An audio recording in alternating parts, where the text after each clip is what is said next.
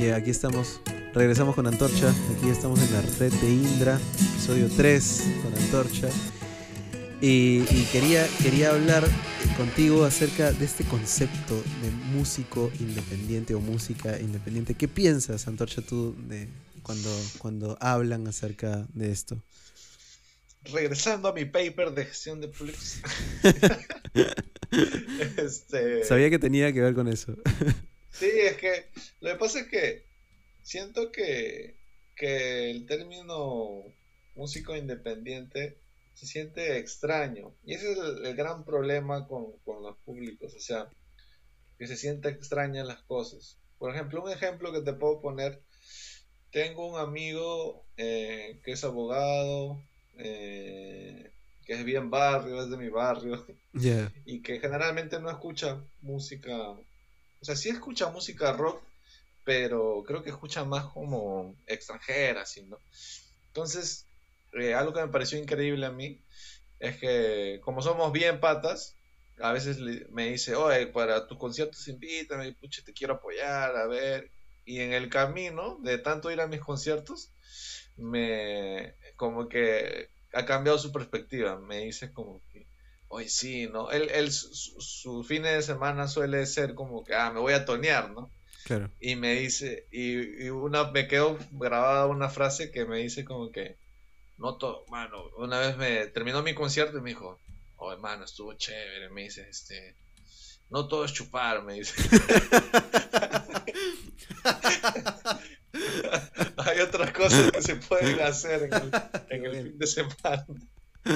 Y, justamente ese es, ese es el, punto con, el, con el músico independiente. O sea, hay una noción de que es algo extraño e incluso hay una noción de que es algo despectivo o algo malo. Y justo ahora que, en mi tesis he estudiado como que la historia de la autogestión, tiene demasiado sentido porque la autogestión nace como un método de emergencia.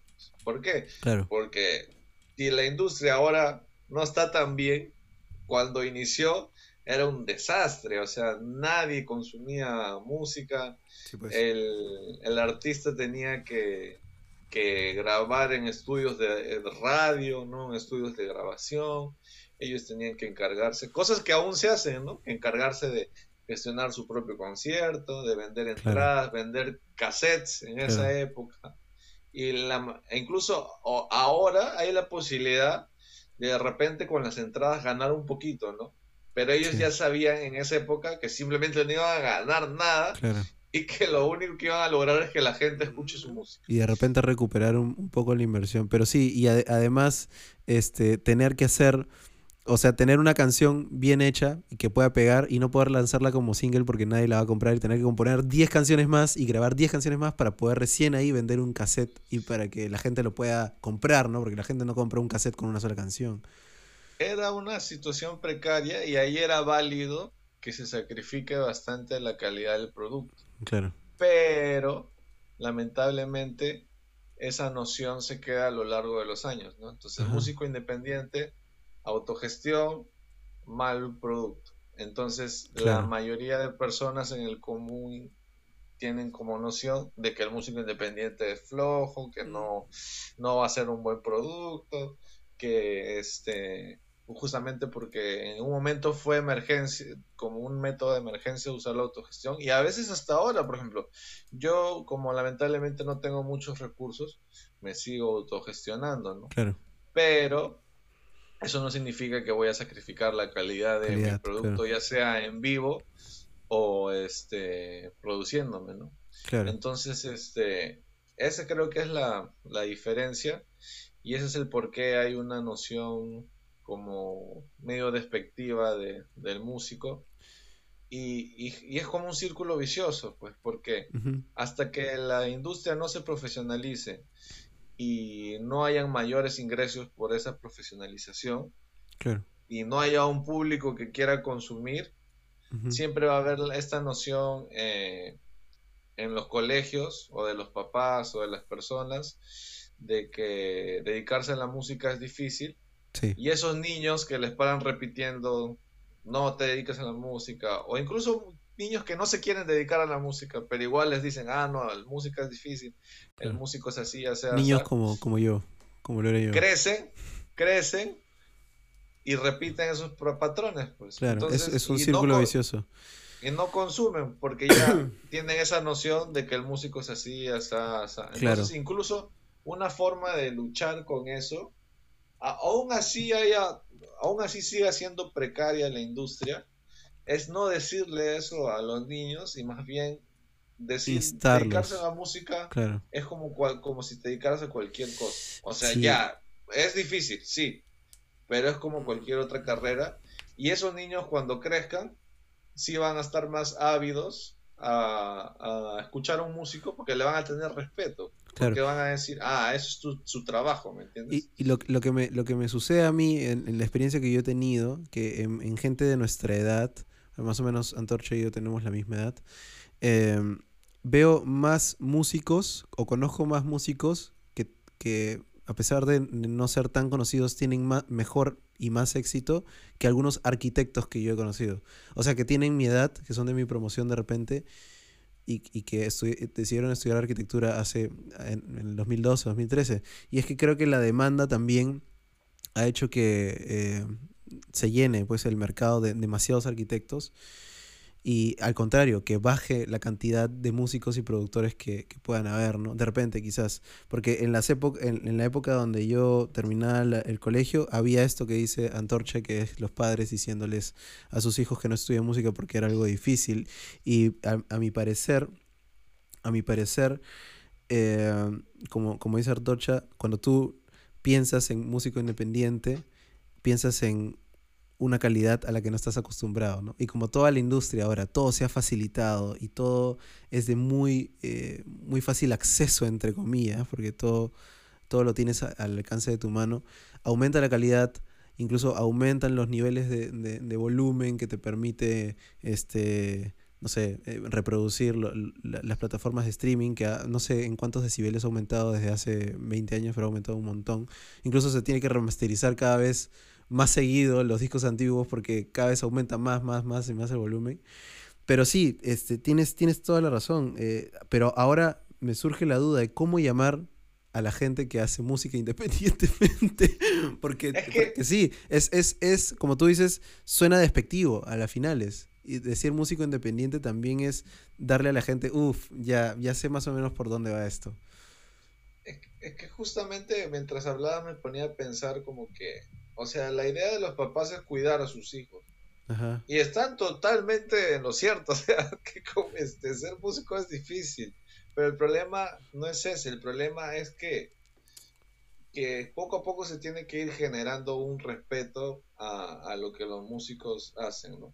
Pese a la forma en que lo hagan, ¿no? O sea, hay, hay de todo, pues, como en todas las carreras, ¿no? Hay músicos que son súper como me levanto a las 8 y hasta las 12, pero ya el, gran, a veces los prejuicios sí, sí calzan y el gran este grosor de músicos son, como te decía, a veces medio desadaptados, trabajan en tiempos distintos, pues. pero no por eso no vas a perder el respeto por el trabajo que hacen.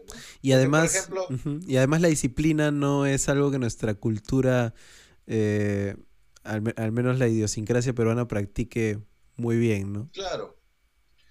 Y son tipos, son tipos de, formas de trabajar. Porque, por ejemplo, los diseñadores gráficos, que es algo que ahora tienen demasiada chamba en esta época por las redes sociales y todo eso, también de vez en cuando trabajan así, porque son trabajos creativos. Los trabajos creativos no es... O sea, puedes hacerlo ya, porque hay, por ejemplo, eh, una vez vi una entrevista del creador de Rick and Morty y decía que, explicaba lo de la analogía del diamante, que es como que, como que bota lo que sea que tengas y luego como un diamante lo, vas lijando hasta que ya sale el producto final que querías, ¿no? Son approach de trabajar, pero el gran grosor de personas creativas trabajan por, por este momentos de, de energía que le vienen claro o por el mismo deadline, ¿no? O sea, está cerca del deadline y, sí, la no procrastinación.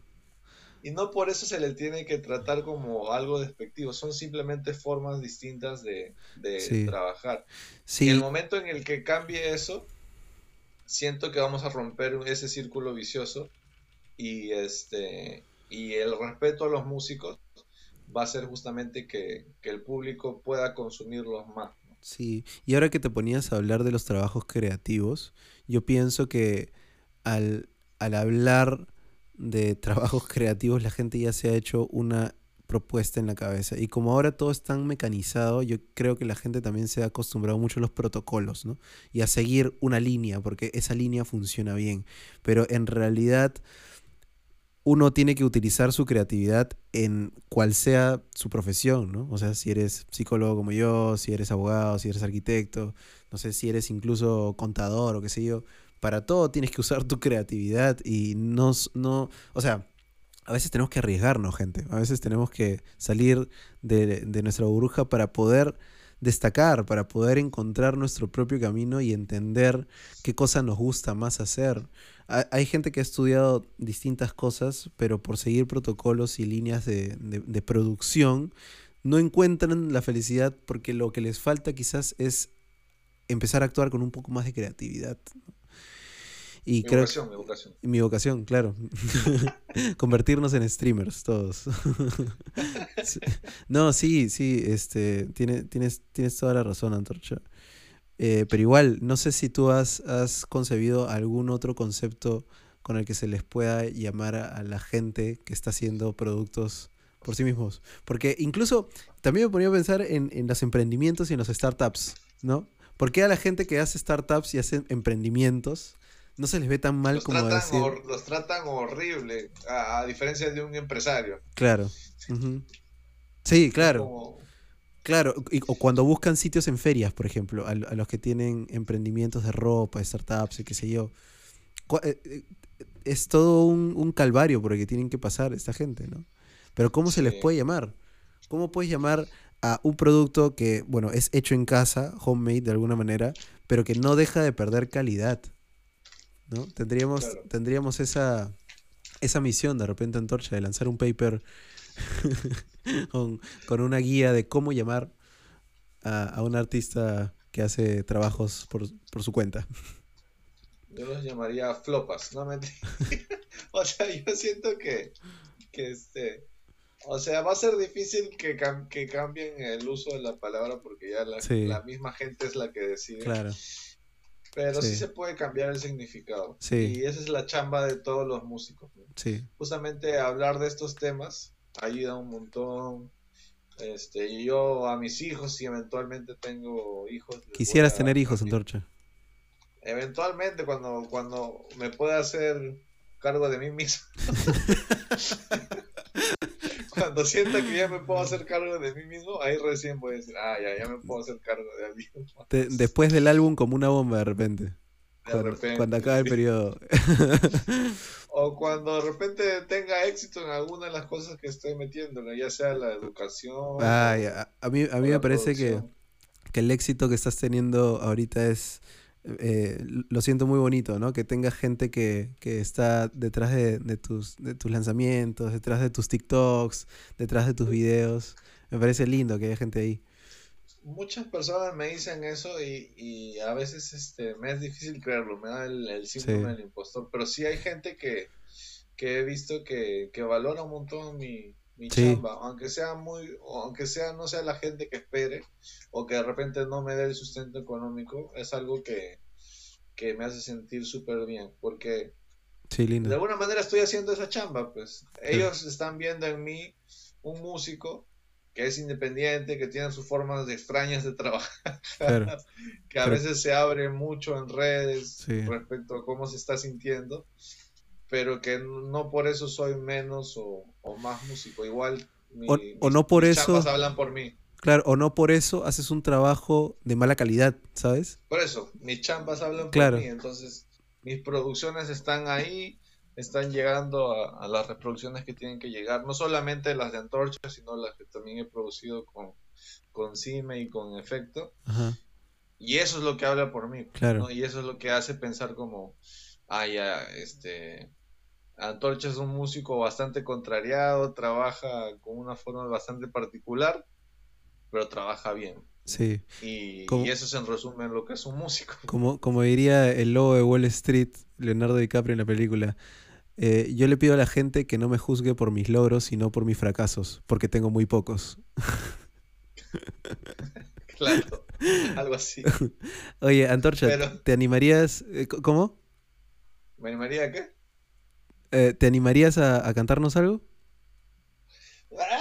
lo que pasa es que justo, justo dejé mi, mis guitarras en el local ayer, justo antes de entrar al podcast, estaba eh, asegurándome que estén, este, que estén en buen recaudo. Y tengo este ukelele nomás. Bravazo, bravazo. ¿Puede, ¿Puede salir algo con eso?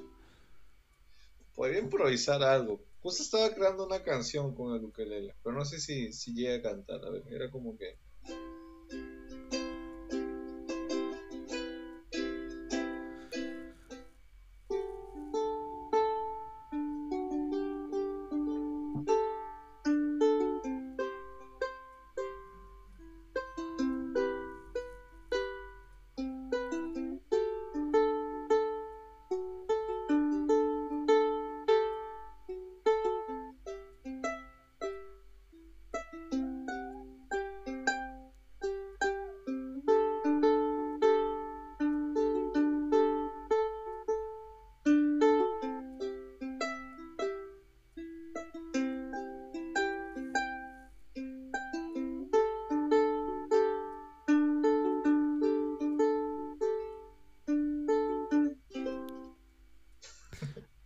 Eso era Antorcha en la red de Indra tocando el ukelele. Qué bonito.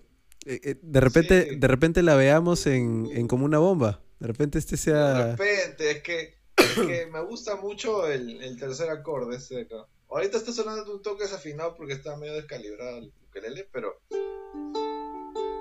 me gusta eso. Y ese porque me gusta. Es re, ¿no? Sí, hay como una tensión, o sea, estoy tocando como que justo...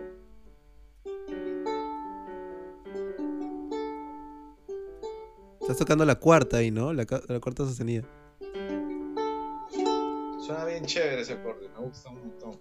Brazo, brazo. Ah, y eso es, y eso es otra cosa que bastante recurro también y que quiero volver a recurrir en, ahora que vaya componiendo el álbum. Este, es jugar. O sea, es muy diferente componer con tu guitarra a que te sientes con tu teclado MIDI y vayas jugando con presets, sí. a que agarres el ukelele, porque de alguna manera te limita, pero esa limitación te hace como que ver de otra perspectiva la composición y salen cosas chéveres. Entonces un día estaba como que jugando con el ukelele y, salió eso. Es algo que yo siempre repito, o sea, para mí lo principal de la producción es jugar. Siempre, siempre, siempre, hay que regresar a jugar porque muchas veces te pierdes en el, ah, quiero hacer algo grande o como tienes una canción y estás como, ah, no sé qué hacer por acá, por allá. Pero una vez que juegas, te olvidas de todo y vuelves al estado de flow. Y obviamente hay ideas que jugando como que salen hasta salen mal, ¿no? Hasta silbando. Pues, hasta silbando te puede salir algo, sí pero las filtras, ¿no? O sea, las vas filtrando. Siempre es bueno jugar y ahí vas escogiendo las ideas que quedan, que no quedan, o sea. Sí. Y, sí, pues. y, saliendo de, de, de, este, de esta burbuja de comodidad y de repente, este, como tú dices, ¿no? No sabes tocar el teclado, pero, o sea, puedes intentar buscar algo en el teclado, ¿no? Porque cada instrumento yo pienso que es un, es un idioma totalmente distinto y está lleno de distintas emociones. Y e, es, diferente cuando me siento a componer con, con, no sé, con el ukelele, que cuando me siento a componer con un charango, por ejemplo, o cuando empiezo a tocar, no sé, este, el djembe y salen ritmos y qué sé yo, es, es totalmente distinto, ¿no? Y lo bonito es eso, ¿no? Empezar a jugar con lo que tengas, silbando, tarareando, este, golpeándote el pecho, ¿no? Es, es, lo interesante. Por ejemplo, algo que me sorprendió bastante Sime, que una de sus canciones que, va a salir, que se llama Florecer. Florecer, claro. Eh, la hizo en el baño. Porque estaba, sí, estaba como que jugando con sus manos con el ritmo.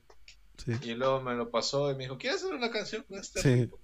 Y me lo mandó y a mí me, a mí me loquea cuando alguien me, me da algo y, no entiendo qué está pasando. Entonces me mandó eso y dije, qué raro. y luego lo escuché y dije, ay, aparece un Landó. Pero escuchaba los Landós y era como que un, dos, tres, se cortaba. Un, dos, como, que, como que se come un beat. Claro. Y dice, pero esta canción no se come un beat. Entonces tuve que hacer como un landó alargado y estuve como 20 minutos ahí rompiéndome la cabeza así. Incluso me sampleé unos, unos sonidos de cajón y estaba como, ¿ya cómo sería este ritmo? Y ponía el ritmo del landó y me decía, no, pero no suena. Y ahí cómo lo alargo, porque también no lo puedes alargar de cualquier forma, ¿no? Tienes que alargarlo con, el ritmo del landó. Y ya, pues me habría demorado mis 20 minutos y, quedó. A, a, mí me, a mí siempre me hizo acordar no sé si, si será un género específico, pero esta canción que dice...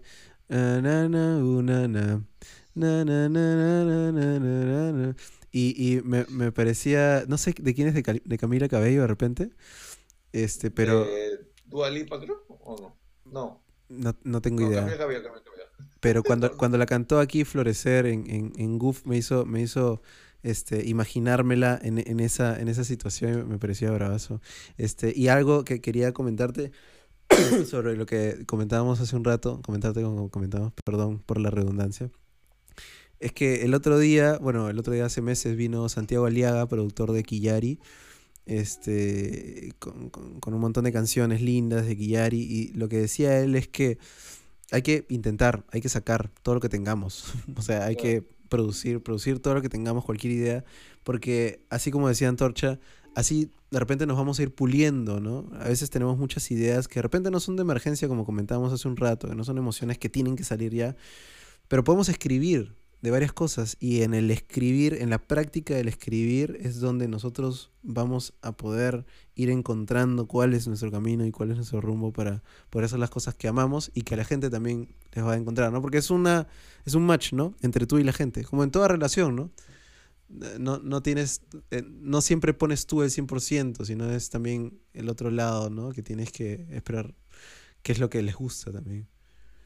Claro, probar ayuda un montón, de verdad. Porque yo nunca me imaginé que me iba a convertir en un productor, pero probé y, me fue bien y, a veces siento que todavía me falta aprender mucho. Sí, claro. Eh, pero, pero me he dado cuenta que de alguna manera soy algo bueno en eso, pues, Y tengo mi, estilo particular y todo.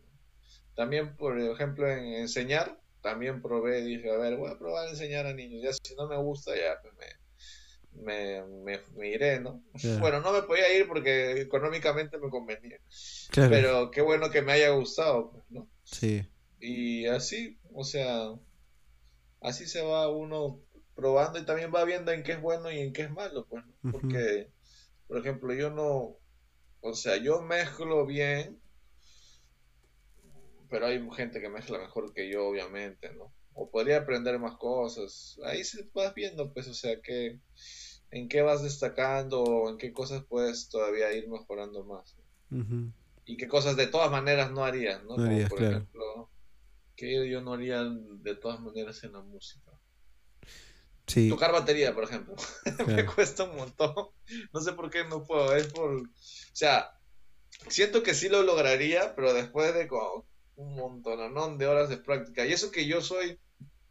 Soy bastante rítmico. O sea, yo siempre que compongo mis cosas, las compongo bastante fijándome en el ritmo. Pero al momento de tocar batería, me voy a la shit porque es demasiada coordinación, pues tienes que como No, la batería es, un instrumento muy complejo. Sí. Pero hay gente que le va súper bien a la primera y sienten que es facilito. Y yo digo, no sé cómo haces de verdad. Sí. No, yo, le, he agarrado amor a lo rítmico en, en, estos últimos años. Y hace poco, no sé si el año pasado o este año, aprendí el festejo en el cajón. Es un disfrute, es un gozo tremendo. El Yo no como rocoto con papá. No sé si la gente por ahí que, que ha empezado a tocar cajón sabe esto, pero es y te lo enseñan con Yo no como rocoto con papá, yo no como rocoto con papá. Es, es muy bonito aprender a tocar lo de la percusión y el ritmo. Y siento también que es algo que está pegando mucho, ¿no? A la gente. A la gente le, le gusta un poco más este, las canciones mucho más rítmicas, ¿no? Ahora eh, escuchaba Party, por ejemplo, de Bad Bunny. Party de Bad Bunny es un teclado, un bajo, y en el coro, al inicio, es el bajo, el bombo y la caja. ¿Y cómo, cómo ha pegado? La única armonía que hay es la de la voz. O, Neverita también, de más. Neverita es la guitarra, la guitarra del inicio del riff, y son dos acordes, y ya está. Y el ritmo es Sí, así como tecno de los noventas. Sí, sí, y con, El, con el chivolo bailando así. a mí, a mí me justamente una de las cosas que creo que me convirtieron en productor musical fue aprender cajón. Eso me cambió totalmente la vida, porque me acuerdo que en esa época iba a, a lo que se conoce como la Y, la YMCA, o acá es la ACJ. ¿De natación? Que es, Sí, o sea, supuestamente era una sesión cristiana, así tipo eje, pero se alejaron de Dios y se quedaron con todo lo bueno que es este las dinámicas, este los juegos, los campamentos. Ya, eso es lo guay prácticamente. Que es lo, máximo que haya pasado eso, me parece increíble y hasta ahora se sostiene. Este, es como que todo lo bonito de, eje, pero sin el castigo de, Dios. De, irse al infierno, sin el castigo de es de es increíble. Y mi, mamá de, cuando tenía mayores de capacidad económica, porque es como una especie de club, me, me metí ahí y ya pues ahí haces deportes, socializas con gente. Yo lamentablemente no socializaba mucho porque otros problemas, pero sí aprovechaba mucho el deporte y los talleres que había ahí. Ah, y los campamentos también. Algunos campamentos sí los disfruté un montón. Este, y, ya, pues uno de los cursos, cuando era bien chivolo, o sea, tenía 11, 12 años habrá sido, era cajón. Y ahí me cambiaron totalmente la vida, porque el men era muy buen profe, se sentó con nosotros y nos explicó. En el cajón hay dos, dos sonidos, el sonido grave y el sonido agudo. Y con eso prácticamente puedes hacer lo que quieras. Y es verdad. Este, y eso también me sirve en la producción. O sea, todo, todo lo que tú escuchas, salvo algunas excepciones como los toms o algunos detallitos, pero todo lo que escuchas se basa kick, tarola. Sí. Casi absolutamente todo. Y prácticamente eso es lo que me enseñaron al aprender el cajón. sonido grave, que es el kick, sonido agudo. Y ya, pues desde que llevé ese curso, que ni siquiera lo acabé, sino fui un par de clases, creo. Bueno, no, fui como que todo un mes hasta que me aprendí un festejo así y nos presentamos, creo, no me acuerdo bien. Desde a partir de ahí los tenía literalmente secos a, mi clase de, de, mi, de, mi, de mi colegio, porque todo el día esta, aprendí que podía llevar eso del sonido grave y el sonido agudo donde quería, este, golpeando con el dedo y con la uña. Entonces, dedo era grave y uña era agudo. Y estaba en mi carpeta todo el maldito día así como, a ver, quiero hacer un ritmo de rock. Y estaba como que... Y luego, ay, a ver, voy a tocar un festejo y hacía... Ya, y, literalmente durante todo ese año desarrollé todos los ritmos que podía haber desarrollado en mi cabeza porque me vacilaba simplemente. Claro, oye, desde, desde chivolo. Y, ah, y, hay una frase que incluso me han hecho un sticker así en WhatsApp que le dije a, a Aldair que se, mata, se mató de risa como por cinco meses, que yo le dije, mano, yo inventé el trap, le, dije, ¿cómo es que tú inventaste el trap? Me dice, sí, mano, lo que pasa es que yo en mi carpeta agarraba y siempre tocaba un ritmo que a mí me encantaba, que era este.